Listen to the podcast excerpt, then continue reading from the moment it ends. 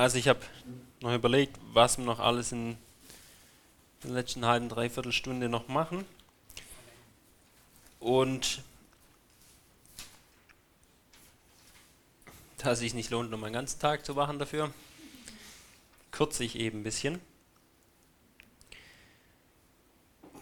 Und will jetzt Hosea 11, Vers 1 dann gar nicht ausführen, ähm, weil ich sage es mal ganz ehrlich, wahrscheinlich ähm, wirklich merken könnt ihr das euch sowieso nicht. Also ich kann es mir auch nicht so richtig immer ganz merken. Ich, da müsste ich viel auf meinen Zettel auch schauen. In meiner Abschlussarbeit, wenn, wenn das und das habe ich ein bisschen was dazu geschrieben und ich kann es dann auch im Persönlichen noch sagen. Nur so viel zusammengefasst wie ich denke und wie ich jetzt nicht von mir aus selber darauf gekommen bin, sondern da gibt es ein sehr gutes Buch dazu vom Carson und Greg Beale, Professoren in Amerika. Und zwar heißt es uh, Commentary of the New Testament Use of the Old. Das gibt es leider nicht auf Deutsch, aber quasi ein Kommentar des neutestamentlichen Gebrauchs des Alten Testaments. Und ähm, durch sie bin ich da einfach auf einiges kommen. Zusammengefasst könnte man es äh, sagen, wenn das so der richtige, das richtige Verständnis ist, dass Matthäus ein Ereignis bei Jesus sieht, ja, in seinem Leben. Er sieht, dass seine Eltern nach Ägypten fliehen müssen und er später aus Ägypten wieder nach Israel kommt. Dieses Ereignis sieht er und er hat im Hinterkopf, Jesus, er ist das wahre Israel. Das heißt, ihm müssen auch, ähm, er muss vieles durchmachen oder nach, ja, aber nochmal durcherleben, was das Volk Israel auch schon getan hat, weil er der Repräsentant des wahren Israels ist. Und mit diesem Hintergedanken sieht er, dass Israel das passiert ist aus Ägypten, dass Jesus passiert ist und dann liest er das noch zusammengefasst bei Hosea 11, Vers 1 liest er, dass Gott Israel lieb gewonnen hat und er seinen Sohn aus Ägypten beruft. Und ich habe da ist dann ganz viel kombiniert. Israel als Sohn Gottes, Jesus als der wahre Sohn Gottes. Irdisches Israel als Volk Gottes, Jesus als das wahre Volk Gottes, das wahre Israel. Das aus Ägypten herausgeführt wird. Und deswegen sieht er diese Stelle als typologisch erfüllt. Ja, es war, das war jetzt keine Verheißung, aber weil es Israel passiert ist, wird es dem Messias, dem wahren Israel, wieder passieren, dass er auch aus Ägypten hervorkommt. Und beim Hosea, da passt es auch noch, ähm, auch aus, nochmal aus anderen äh, Punkten, weil er sagt schon einiges über die Zeit vom Messias, sagt auch schon einiges über das wahre Volk aus, äh, dass auch äh, Heiden zu dem Volk dazugehören werden, sagte Hosea auch schon. Verknüpft das Ganze aber immer wieder ganz eng mit Israel und ihrem Auszug aus äh, Babylon, dass sie mal aus Babylon wieder ausziehen werden, so wie sie schon aus Ägypten ausgezogen sind. Und so wiederum meint es, dass wir durch den Messias aus unserer Sünde, aus unserer Sklaverei ausziehen werden. Und das alles so zusammengeknüpft sieht in dem einen Vers typologisch erfüllt. Das so ganz äh, schnell zusammengefasst. Wenn es mehr interessiert, der Frage oder lese nach.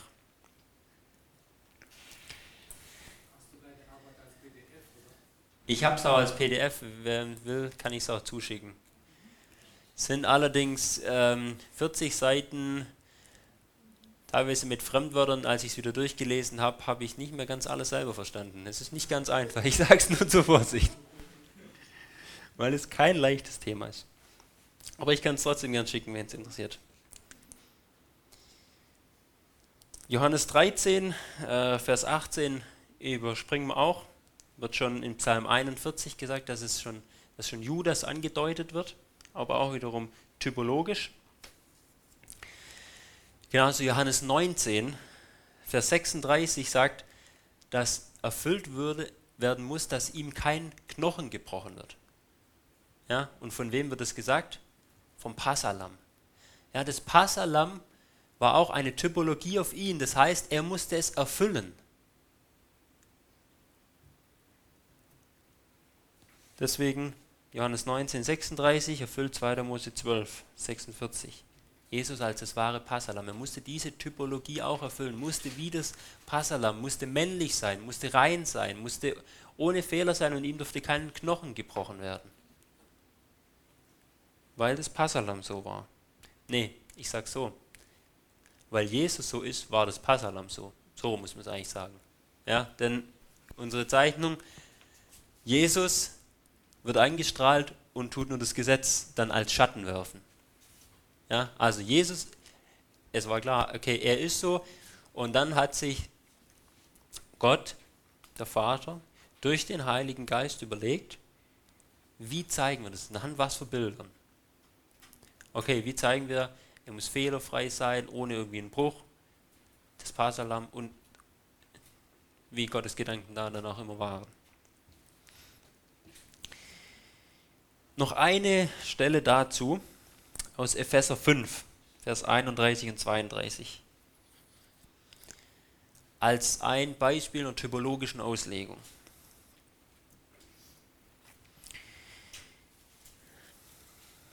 Epheser 5, es geht um die Ehe, Unterordnung der Frau, Liebe des Mannes zur Frau und so weiter.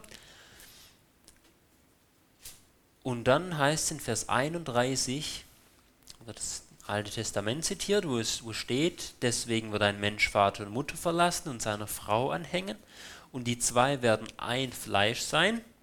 Dann ist wieder Paulus. Dieses Geheimnis ist groß, sagt er. Ja, nicht nur das Geheimnis, weil es halt die Ehe ist und da manches geheimnisvoll ist, ist groß, sondern dieses Geheimnis ist groß, ich aber deute es auf Christus und die Gemeinde. Es ist ein großes Geheimnis, weil die Ehe schattet was von Christus und der Gemeinde vor, repräsentiert was von Christus und der Gemeinde. Christus, dem Mann, die Gemeinde, der Braut.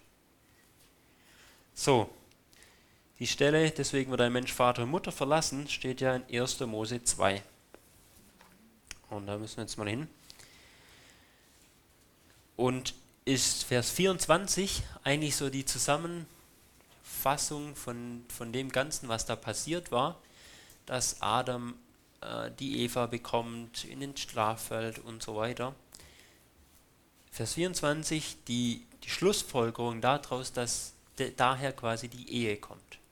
Aus dem Ganzen, dass Gott das so gemacht hat, wie Mann und Frau, kommt die Ehe. Und hier wird uns die erste Ehe gezeigt. Darum wird ein Mann Vater und Mutter verlassen und seiner Frau anhängen und die zwei werden zu einem Fleisch werden. Und was sagt Paulus dazu? Ich deute das auf Christus und die Gemeinde. Schon im zweiten Kapitel der Bibel. Ja, der hat wirklich überall den christologischen Bezug gesucht.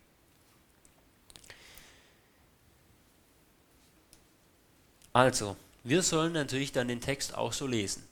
Ja, wenn uns das hier schon was von Christus und der Gemeinde vorschattet, dann sollen wir das auch so lesen, dass es hier um Christus und die Gemeinde geht.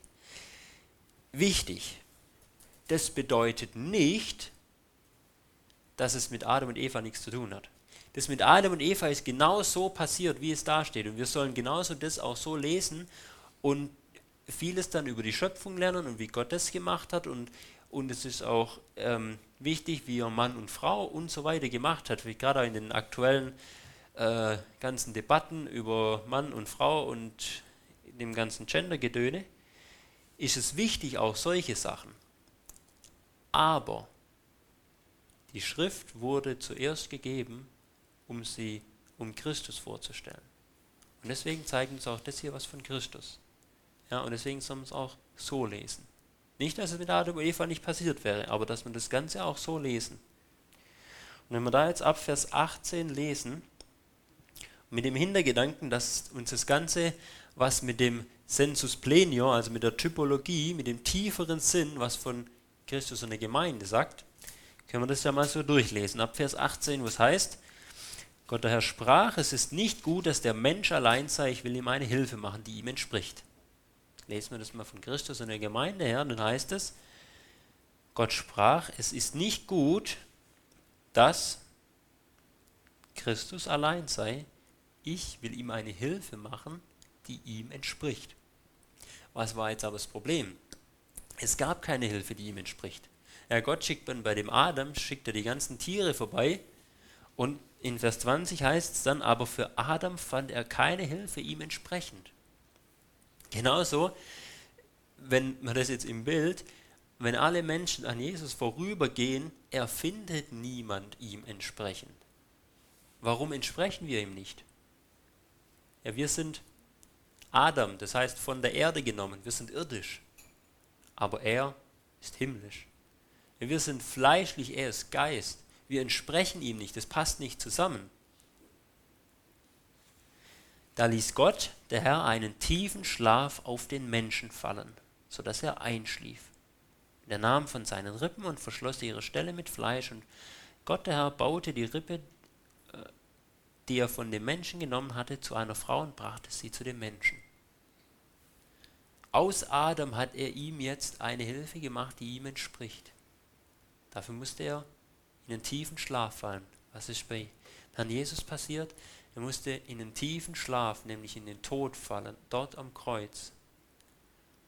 Und weil er nun am Kreuz war und alles stellvertretend vollbracht hat, kann der Vater aus ihm, da haben wir dieses ganze, in ihm, aus ihm heraus, ihm eine Braut machen, die ihm entspricht.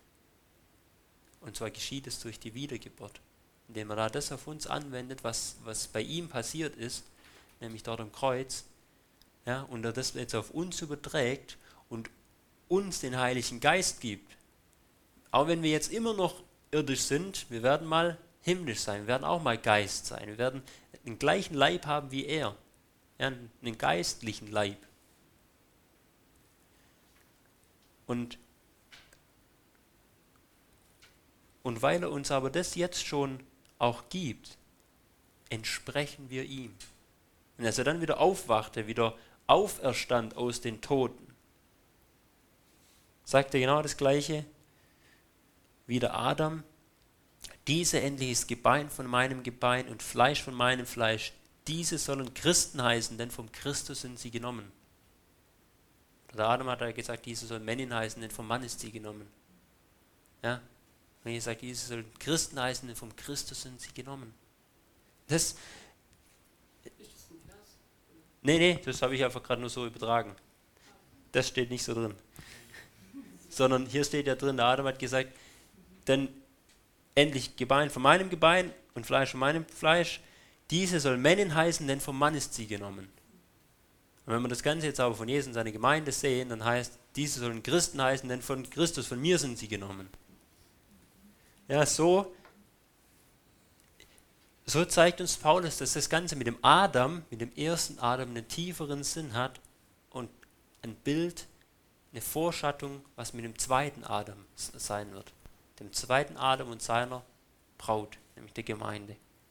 Und so legt also das Neue Testament das Ganze aus. Und ich denke, wenn wir mal die Spur haben, ist es manchmal gar nicht mehr so schwierig, das zu verfolgen. Aber wir müssen halt immer auf diese Spur kommen. Und so einfach haben wir eigentlich schon das ganze Evangelium im Schöpfungsbericht. Ja, schon vor dem Sündenfall das ganze Evangelium drin. Wir haben ja eigentlich das Proto-Evangelium. Ja, 1. Mose 3, Vers 15 haben wir die erste direkte Verheißung auf den Messias. Hier haben wir die erste direkte typologische Verheißung. Ja, da haben wir die erste direkte Verheißung und hier haben wir die erste typologische Verheißung auf das Evangelium. Schon vor dem Sündenfall. So legt uns das Neue Testament das Alte aus, dass wir wirklich alles von Christus her sehen sollen. Obwohl das mit Adam und Eva trotzdem ganz echt so passiert ist und auch wichtig ist, dass es so passiert ist. Das war mein letztes Beispiel zu der ganzen, ähm, zu den Beispielen. Wir können noch in Galater 4 reinschauen. Und der Paulus das Ganze nämlich jetzt nicht nur sagt, ich deute das auf Christus und die Gemeinde, Punkt, sondern dort erklärt das noch weiter. So eine ganze typologische Auslegung macht er dort mit Hagar und mit Sarah und zeigt auf, dass äh, dass die beiden Frauen von Abraham diese zwei Bündnisse sind, einmal das Gesetz und einmal aus Glauben, ja, Werke und Glauben. Und dass, dass wir zur Sarah gehören, weil wir aus Verheißung, aus Glauben leben, so wie dann der Isaak kam. Das heißt, wir sind Nachkommen Isaaks und nicht Nachkommen Ismaels. Nämlich Nachkommen Ismaels sind dann die Juden, die nicht wollen, äh, die nicht den Messias Jesus wollen. So legt uns Paulus es dann in Galater 4 aus. Ja, auch so eine typologische Verheißung äh, oder eine typologische Auslegung. In Galater 4 heißt es dort, dies hat einen bildlichen Sinn. Im, im, im Griechischen steht da, dies hat einen Allegoreo-Sinn, also allegorischen Sinn. Das Wort ist aber wahrscheinlich damals anders verwendet worden und wir sehen, dass das eigentlich in das, was wir Typologie nennen, reinpasst und nicht in einen, mit einem anderen Sinn, sondern wir sehen das ja an ganz vielen Stellen, dass es, ähm, dass es so übereinpasst äh, und nicht einfach nur irgendwie da halt rein vergeistlich ist, sondern wenn wir vieles davon Paulus gerade im Galater äh, schon verstanden haben, mit, mit dem Ganzen, was, das mit dem christologischen Verständnis, dann ist das eine, eine, eine Typologie, die uns da einfach vieles zeigt. Aber das, das lassen wir aus. Genauso wie, das wäre eigentlich noch so der, der dritte Punkt, manchmal werden ganze Ereignisse christologisch gedeutet.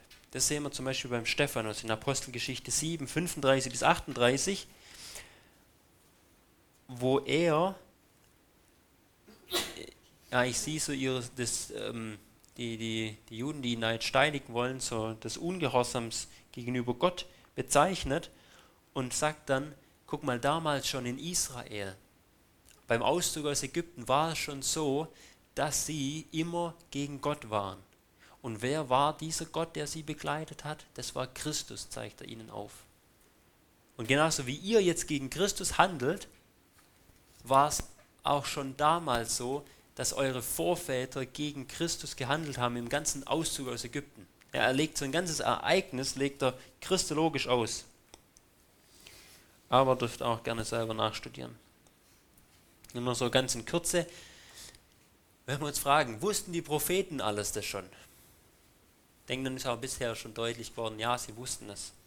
Und hier haben wir noch genügend Stellen, wo es heißt, Mose hat ihn gekannt. Abraham hat ihn gekannt. Jesaja hat ihn gekannt. David hat ihn gekannt. Ja, die ganzen Propheten allgemein haben Christus gekannt. Die, die wussten das wirklich. Sie konnten auch nicht immer alles verstehen, das muss man auch sehen. Ja, Daniel 12, 8 bis 10 ist so eine Stelle. Sie haben nicht immer alles ins Kleinste verstanden. Deswegen haben sie ja zum Beispiel auch geforscht, auf welche Zeit das alles fällt. Und der Daniel fragt dort auch diesen Engel, was ist mit dem und dem? Und da sagt der Engel, Daniel, das ist nicht wichtig für dich. Die später, die werden es verstehen. Die Erkenntnis wird sich mehren. Aber aus den ganzen anderen Stellen sehen wir, die haben schon viel verstanden. Und auch der Daniel hat schon den Messias, die, bei der Himmelfahrt, hat er schon äh, prophezeit oder offenbart bekommen und dann eben prophezeit. Und eine andere Sache, wo ich mir dann die Frage gestellt habe, sehen wir das eigentlich erst im Neuen Testament oder nicht auch schon im Alten? Ich denke, wir haben auch schon immer Hinweise, dass wir es im Alten auch schon sehen. Psalm 110, Vers 1 zum Beispiel, tut der, der David, er prophezeit nicht über den Messias, sondern er prophezeit dem Messias. Er redet dort mit dem Messias und sagt, ich sah den Herrn alle Zeit. Nein, ich muss es kurz, jetzt gar nicht genau, aber nur, dass ich es nicht falsch sage. Er sagt, äh, Spruch Jahwes für meinen Herrn. Ja, Spruch von Jahwe für meinen Herrn. Und er war König, über ihm war kein Herr, sondern dieser Herr, sagt uns das Neue Testament übrigens, weil das ist der meist zitierteste, das meist zitierteste Kapitel, Psalm 110 aus dem Alten Testament, 9, so über, oder mindestens achtmal wird es im Neuen Testament zitiert. ja, und sagt uns, dass hier Jesus dieser Herr ist. Ja, dass Yahweh zu dem Herrn, zu Christus redet und der David, er sagt es dem Messias.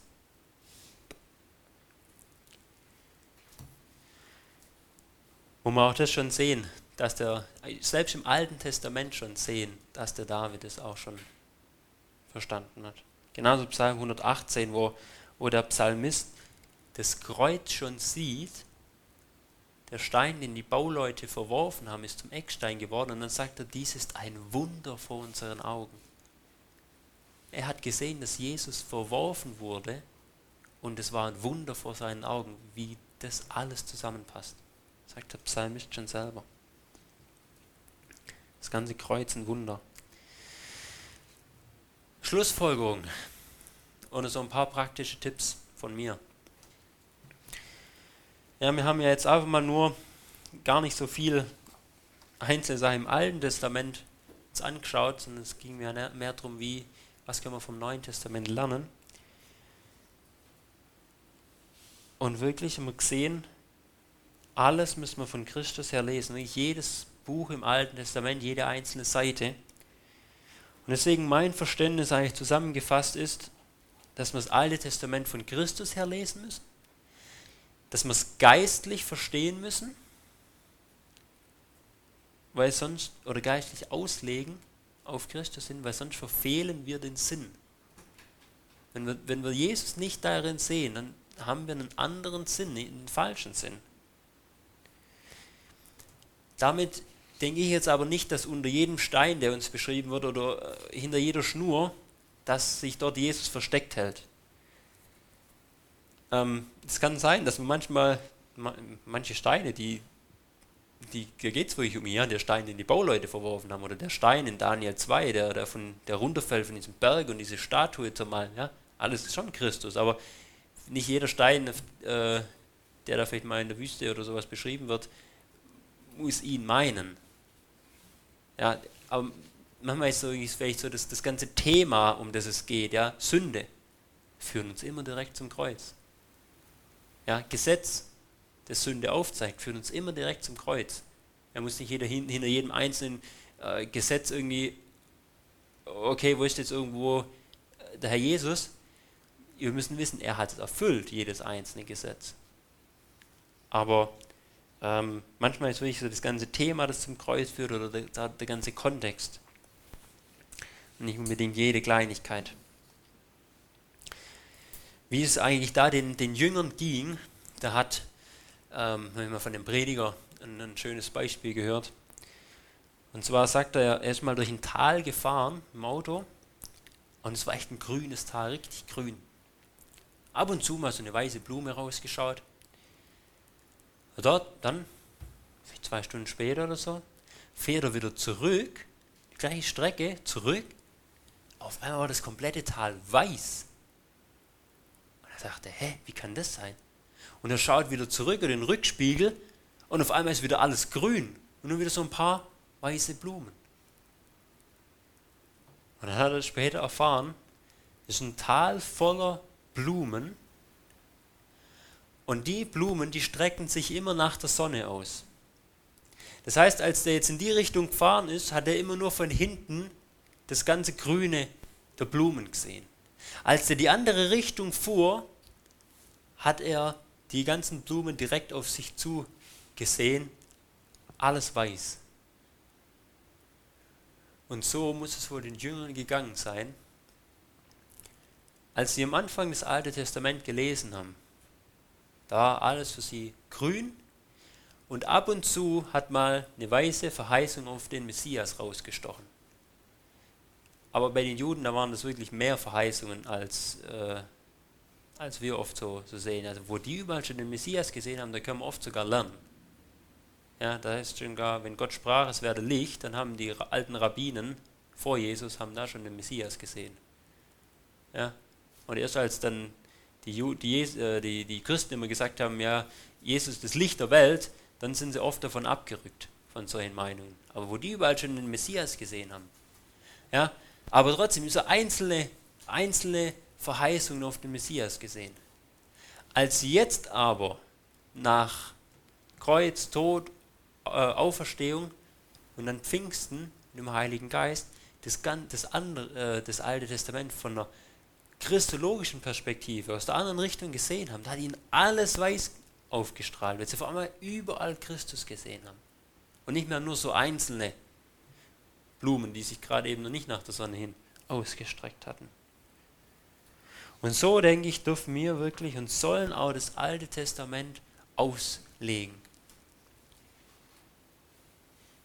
Weil wenn uns das Neue Testament Beispiele vorgibt, dann sehe ich keinen Grund, wenn das nirgends verboten wird, und ich habe noch keine Stelle gefunden, wenn es nirgends gesagt wird, nee, macht so nicht, sehe ich keinen Grund, das nicht so zu tun. Ja, auch wenn andere sagen, ja, wenn das Neue Testament das so macht, okay, aber wir sind nicht inspiriert. Natürlich sind wir nicht inspiriert, deswegen wir müssen vorsichtig sein und auch die Dinge, die wir entdecken, ja nicht gleich alles so vorschnell, oh hier ist es hier und hier und hier, sondern das auch prüfen und wirklich auch durch eine gute und saubere Auslegung, eine saubere Exegese das dann auch belegen können, ja, dass es auch zusammenpasst. Aber ich will da wirklich dem Neuen Testament folgen. Natürlich braucht es da immer eine ehrliche Überprüfung, dass man sich einfach nur tun, um irgendwie vielleicht eine neue Lehre oder sowas äh, aufzubauen und sagen, ja guck mal, hier steht doch schon typologisch und die meisten Leute, mit denen wir reden, wissen nicht mal, was typologisch ist, dann können wir natürlich viel behaupten. Nee, sondern dass wir es wirklich auch selber uns überprüfen, um den Text nicht zu missbrauchen, aber, aber auch nicht zu viel Angst haben. Weil wir sehen, dass solche, eine solche Auslegung im Neuen Testament gibt und dass sie das so gemacht haben. Und ich sage mal, selbst wenn wir mal falsch liegen, lieber zu viel Jesus als zu wenig. Also solange wir nichts Falsches über ihn sagen, lieber mal mehr über ihn sagen, wo es vielleicht mal nicht gemeint ist, wie zu sagen, nee, das meint ihn nicht, obwohl es ihn meint. Und deswegen noch so ein paar praktische Tipps. Das möchte ich bei jedem lesen, aber auch egal, bei, wirklich bei jeder Tätigkeit, die wir eigentlich tun. Ja? Ob es als Hausfrau daheim ist oder beim Schaffen oder beim lernen oder beim Essen beten. Und in dem Fall beten, Vater, zeig uns hier unseren Herrn Jesus, wenn wir das Alte Testament lesen, zeig ihn uns. Und dann aber auch eben gedanklich suchend sein. Ja, wenn wir erst gar nicht suchen, dann werden wir ihn wahrscheinlich weniger entdecken, sondern gedanklich suchend sein. Und dann, wenn wir vielleicht so einen Verdacht haben, aber wirklich in die Parallelstellen reingucken, wenn wir welche haben, oder äh, ja, Kommentare oder uns Parallelstellen zulegen oder einfach so gut das Neue Testament kennen, dass wir automatisch drauf kommen. Mal reinschauen, gibt es da irgendwo eine Parallelstelle zum Neuen Testament und dann einfach mal nachschlagen. Steht da vielleicht genau das Gleiche oder was Ähnliches oder so? Und wenn wir dann, wie ich es vorhin schon, schon gezeigt habe, ja, wenn wir wirklich was, was entdecken, wo dann zum Beispiel im Neuen Testament genau das zitiert wird und uns auch ausgelegt wird, dann vielleicht beim Neuen Testament vermerkt AT, die, die Stelle dazu. Ich habe sie dann meine Parallelstellen grau schraffiert und unterstrichen. Und dann gehe ich ins Alte Testament und mache da genau das gleiche. Da schreibe ich halt NT hin und mache auch wieder die Parallelstelle. Oder schreibe sie mir unter mein NT hin, wenn sie nicht in den Parallelstellen ist. Oder eben den Zettel, den ich hinten ausgelegt habe, äh, kann man mitnehmen mit den ganzen Bibelstellen und einfach bei seiner normalen Bibellese kann man einfach den Zettel dabei haben, wenn man an so eine Stelle stößt, gleich mal nachlesen, gleich eintragen. Ähm, kann man bei jedem, vor jedem Bibellesen kurz schauen. Äh, Gibt es in meinem Abschnitt, den ich lese, so, so eine Stelle? Und, äh, und ich sage mal, wenn man einmal dann die Bibel, das Neue Testament durch hat, hat man automatisch alle AT-Stellen drin und im AT das gleiche machen und dann nächstes Mal, wenn man das AT liest, hat man schon, ah okay, Neues Testament, ich gehe mal rein und gucke, wie legen die es aus? Wie soll ich es verstehen? Und wenn ich dann was entdecke, ich habe schon gesagt, bei mir ist die Farbe grün, was Christologisches, ich unterstreiche mir das, dann weiß ich es gleich fürs nächste Mal. Natürlich trotzdem immer mal überprüfen, okay, habe ich das vielleicht nicht einfach nur vor fünf Jahren falsch gesehen? Ähm, kann natürlich auch ähm, verführerisch sein, dass man es sich immer einfach macht und immer nachprüft, äh, wenn man das alles schon so unterstrichen hat. aber ähm, mir hilft es trotzdem. Und dann in der Verkündigung, wer es dann auch äh, in der Verkündigung steht, dass man da wirklich immer den Bezug zu Christus sucht. Ja? Wenn man nicht Christus verkündigt, dann ist es keine christliche Predigt. Das Spurgeon, der hat einmal zu einem angehenden jungen Prediger Folgendes gesagt. Wissen Sie nicht, junger Mann, dass aus jeder Stadt, jedem Dorf, jedem Flecken in England, wo immer es liegen mag, eine Straße nach London führt? So führt auch aus jedem Text der Schrift eine Straße zu der großen Metropole Christus. Und Ihre Aufgabe, mein lieber Bruder, ist es, wenn Sie an den Text herangehen, zu fragen, welches ist nun die Straße, die zu Christus führt? Das soll die Aufgabe von uns sein, aber auch eine Verkündigung. Wenn ich im Alten Testament bin, wie komme ich von da zu Christus? Wo ist dieser christologische Bezug? dann sagt er weiter, eine Predigt kann nichts Gutes bewirken, wenn sie nicht nach Christus schmeckt. Geht nicht. Sonst ist keine christliche Predigt. Das Evangelium, das gehört eigentlich immer oder fast immer dazu. Das ist nämlich nicht nur für Ungläubige, sondern das Evangelium ist auch für Gläubige. Das Evangelium ist die Motivation für Christen. Es ist die Freude, um wirklich für Gottes Ehre zu leben aus Dankbarkeit an Christus. Deswegen immer das Evangelium drin haben. Und deswegen will ich schließen mit einem Psalm. Den habe ich eigentlich gedacht, dass wir den dann als gemeinsame Übung machen und danach noch jeder auch mal selber noch äh, üben kann. Aber war mir eigentlich schon ziemlich sicher, dass es gar nicht mehr dazu kommt von der Zeit her. Habe aber nachher auch noch einfach ein paar Bibelstellen. Da ich einfach auch mal ein paar rausschreiben und selber mal das studieren und mal rausfinden, was ihr da über Herrn Jesus rausfindet, wenn ihr es wollt. Zum Schluss noch Psalm 24. Nämlich ein Psalm, in dem uns jetzt nicht speziell im Neuen Testament gesagt wird, den habt ihr ja, auf Christus zu deuten.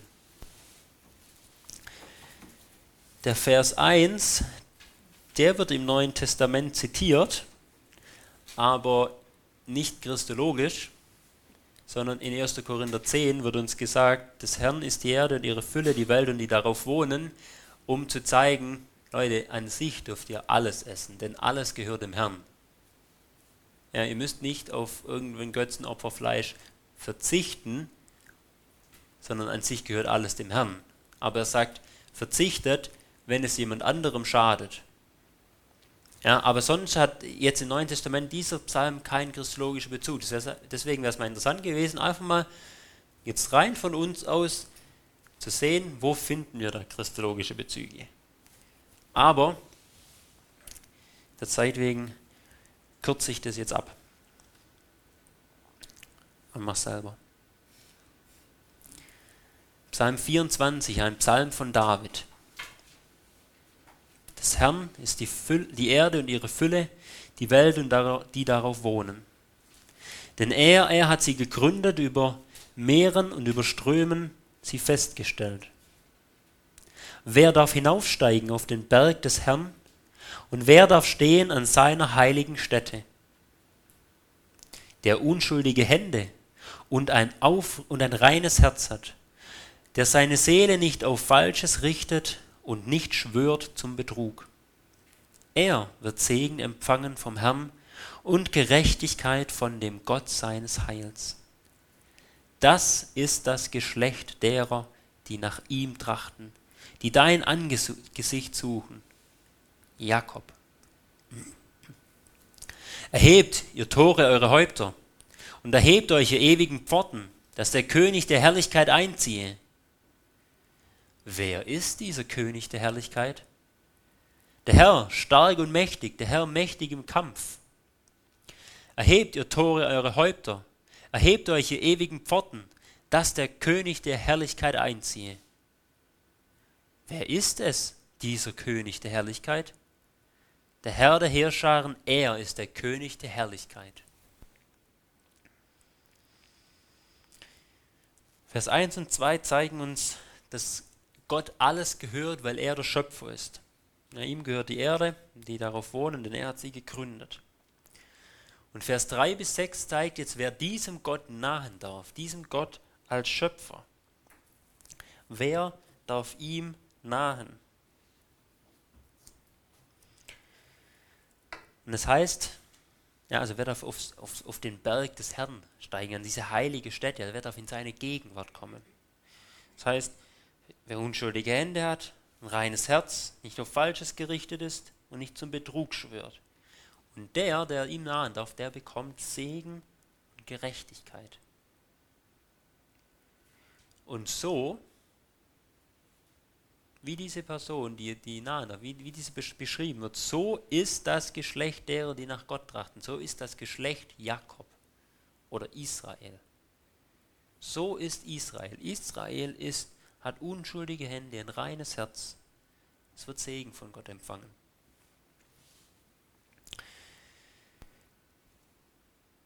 ich denke, wir müssen, so sind wir Menschen nicht. So sehen wir das Volk Israel nicht, so sehen wir uns alle nicht, weil das Israel ist ja nur ein Bild für uns auch. So ist Israel nach dem Fleisch nicht. Aber wer ist das wahre Israel, der wahre Jakob? Das ist Jesus. Hier ist Jesus gemeint das wahre Israel. Nur er hat unschuldige Hände, er ist rein, nur er darf Gott nahen. Und in Vers 7 bis 10 wird uns gezeigt, dass er Gott nahen darf. Und zwar heißt er hier Tore zu dieser heiligen Stätte Gottes, dass die sich erheben sollen. Das sind, das sind diese Tore von dieser Stätte aus, aus Vers 3. Ja, die Tore, die dann zu seiner Stätte, zu seinem Berg hin sich öffnen sollen. Und zu diesen Toren sagt Jesus, erhebt euch und lasst mich, den König, lasst mich, Yahweh, einziehen. Denn überlegt mal, hier heißt es, dass der König der Herrlichkeit, dass Yahweh, dass er einzieht. Einfach mal nur, warum sollte der Vater in den Himmel einziehen? Warum sollte er in diese heilige Stätte einziehen? Er hat sie doch nie verlassen. Das muss Jesus meinen. Der ausgezogen ist zu siegen, der gesiegt hat und der an Himmelfahrt wieder in den Himmel auffuhr, an die Tore geklopft hat und eingelassen wurde. Zusammenfassend sagt dieser Psalm, dass nur reine Leute Gott nahen dürfen. Und es gibt nur einen reinen, und das ist Jesus Christus. Das heißt, der Psalm handelt von ihm. Das sind ganz schnelle. Jetzt, wenn ich sowas habe, muss ich mich fragen, okay, sehe jetzt nur ich das so? Und habe meinen Kommentaren rumgeguckt ähm, und sehe, ah, okay, hier in dem Kommentar in David Schatzkammer von Spurgeon schreibt er das genauso. Das heißt, oh, ist schon mal vielleicht gar nicht so schlecht, wenn das Spurgeon es auch so sah. Und er schreibt auch noch weiter, dass das schon ganz viele Kirchenväter genauso ausgelegt haben. Ja, dass zum Beispiel der Irenäus von Lyon und andere das genauso sahen. Dass die Puritaner in England und Amerika das so ausgelegt haben. Und dass sogar die englische Kirche diesen Psalm als Himmelfahrtspsalm bis heute hat. An Himmelfahrt wird dieser Psalm gelesen, weil es der Himmelfahrtspsalm Jesu ist. Also sind wir wahrscheinlich, wenn wir das aus Versehen nicht auf dem falschen, äh, auf dem schlechtesten Weg. Und deswegen zum Abschluss will ich euch mal noch diese Szene beschreiben, wie sie die alten Väter so, sie ungefähr in menschliche Worte diese Szene hier sich vorgestellt hatten. Stellt euch diesen majestätischen Thronsaal Gottes vor, an seiner heiligen Stätte, oben auf seinem heiligen Berg im Himmel. Stellt euch diesen Thronsaal Gottes vor, der Vater, er sitzt auf dem Thron, unzählige Engel um ihn, keiner wagt es, ihn anzuschauen, aber alles betet ihn an. Die Cherubim, sie stehen vor ihm, haben aber mit ihre, ihre Gesichter zugedeckt mit ihren Flügeln und mit ihren Füßen sie zugedeckt und rufen nur heilig, heilig, heilig ist der Herr der Heerscharen. Alles handelt, alles betet ihn an, bis auf einmal einer an die Tore tritt und ruft, öffnet ihr Tore, erhebt euch ihr Tore, eure Häupter, erhebt euch die ewigen Pforten, dass der König der Herrlichkeit einziehe. Und alle sind geschockt. Sie sind nicht nur geschockt, weil bisher niemand gewagt hat, dort an diese Tore zu klopfen. Sie sind auch geschockt, weil dort ein Mensch steht. Der Mensch Jesus Christus, der zwar ganz und gar Gott ist, aber auch ganz und gar Mensch war. Und wir sehen ihn auch nach seiner Auferstehung immer wieder als Mensch, in Menschengestalt beschrieben. Und noch nie hatte irgendein Mensch gewagt, bis zu diesen Pforten zu kommen und jetzt noch zu diesen Toren zu reden. Ja, es hätte auch gar nicht sein können, denn kein, keiner mit unreinen Lippen hätte zu diesen heiligen Toren reden können. Aber hier stand auf einmal einer, der majestätisch ruft, öffnet euch, ihr Tore, und es ganz klar befiehlt. Und all diese Engel drehen sich verwundert um dorthin, was hier gerade passiert war, als der auferstehende, verstandene Jesus Christus dort bei der Himmelfahrt auf einmal an den Toren des Himmels ist und dort klopft und ruft. Und alles ganz ruhig, bis vor allem einer sich traut zu fragen, wer, wer ist dieser König der Herrlichkeit? Wer, wer traut sich dorthin zu klopfen? Wer befiehlt diesen Toren? Wem sollen wir öffnen? Wenn Christus antwortet, Jahwe, stark und mächtig, Jahwe, mächtig im Kampf. Erhebt ihr Tore eure Häupter, erhebt euch ewigen Pforten, dass der König der Herrlichkeit einziehe. Macht mir auf. Warum? Ich bin mächtig im Kampf. Ich habe den Kampf gegen die Sünde gewonnen und bin wieder zurückgekehrt. Am Kreuz habe ich gewonnen. Öffnet euch ihr Tore, dass ich einziehe und den mir gebührenden Platz einnehme. Und während man ihm schnell öffnet, und vielleicht noch der ein oder andere trotzdem noch fragt, wer ist dieser König der Herrlichkeit, stimmen alle ein, es ist der Herr Yahweh der Heerscharen. Er ist der König der Herrlichkeit.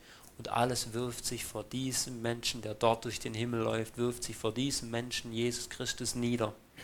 Und der läuft vor an den Thron, setzt sich zu Rechten des Vaters mit seinem dargebrachten Blut gibt es dem Vater und sagt, Vater, es ist vollbracht.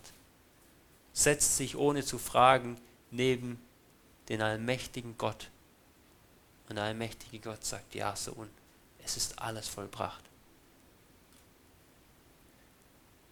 So haben sich einige, sagen wir in menschlichen Worten, bildlich vorgestellt. Aber grob das ist die Aussage von Psalm 24. Christus ging in den Himmel an diese heilige Stätte und deswegen können auch wir an diese heilige Stätte kommen. Weil Christus an diese heilige Stätte kam, können auch wir an diese heilige Stätte kommen. Weil wir zu diesem wahren Israel, zu dem Geschlecht Jakob, zu diesen Reinen dann dazugehören, durch ihn. Und allein durch ihn können wir da dazugehören auf Gottes heiligen Berg, wenn wir dann mit unschuldigen Händen dastehen, wer in ihm ist.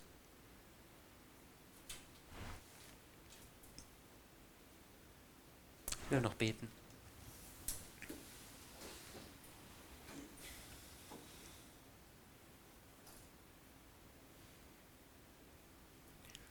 Vater im Himmel,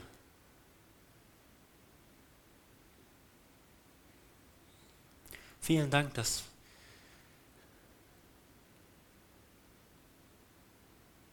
dass wir wirklich diesen diesen Mittler Jesus haben, der, der den Kampf schon gewonnen hat, der mächtig im Kampf war, gesiegt hat und ja, doch für uns aus seinem Blut zu dir ins Allerheiligste, den himmlischen Tempel getragen hat. Ja, und dass er wirklich regiert und dass er zu deiner Rechten sitzt. Denn er ist unser Friede, er ist unsere Gerechtigkeit. Und diese Gerechtigkeit sitzt bei dir. Die ist sicher im Himmel. Kann uns nie mehr weggenommen werden, weil wir in ihm sind und er uns bewahrt. Vater, danke dir.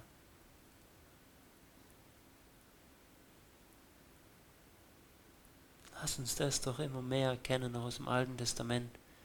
Und dass es bei uns in allem um deinen herrlichen Sohn Jesus Christus geht.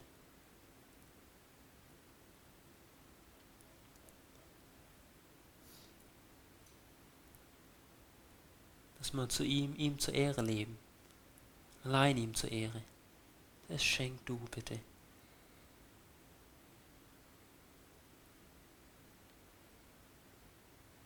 Vielen Dank dir.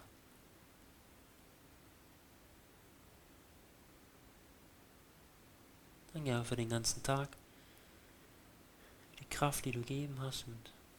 Und jetzt bitte jeden, das, was davon von dir war, an jedem Einzelnen weiter, bewahr sie im Herzen und dass es wirkt und ja, doch jeder Einzelne immer mehr von Christus erkennen darf. Gerade im Alten Testament, weil so vieles ja, der größte Teil der Bibel ist. Wirkst du bitte, Herr. Und uns noch einen guten weiteren Tag dir zur Ehre.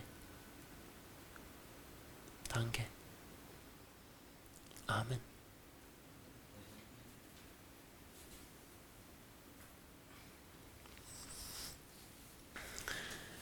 Sind dazu Fragen?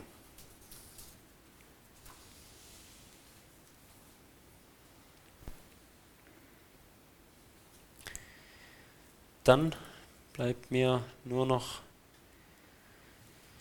zu sagen, sucht in allen Schriften Christus, richtet euch in allem Tun auf ihn aus, indem ihr euch ihn vor Augen stellt, sein Evangelium euch vor Augen stellt und daher dann nach, nach seinem Willen auch lebt. Und in der Verkündigung, dieser Vers hier, predige Christus und ihn als gekreuzigt, sagt der Paulus, ich nahm mir nichts vor, nichts anderes unter euch zu wissen als nur Jesus Christus und ihn als gekreuzigt. Deswegen haben wir das eigentlich so als Bibelvers hier fürs Kreuzichtseminar. Weil daher kommt dann alles christliche Leben. Amen.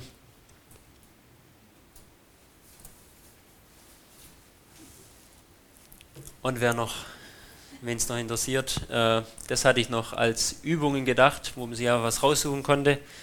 Vielleicht will es auch noch jemand sich was dazu aufschreiben, um mal selber noch ein paar Stellen zu suchen. Und sonst ein guter Nachhauseweg.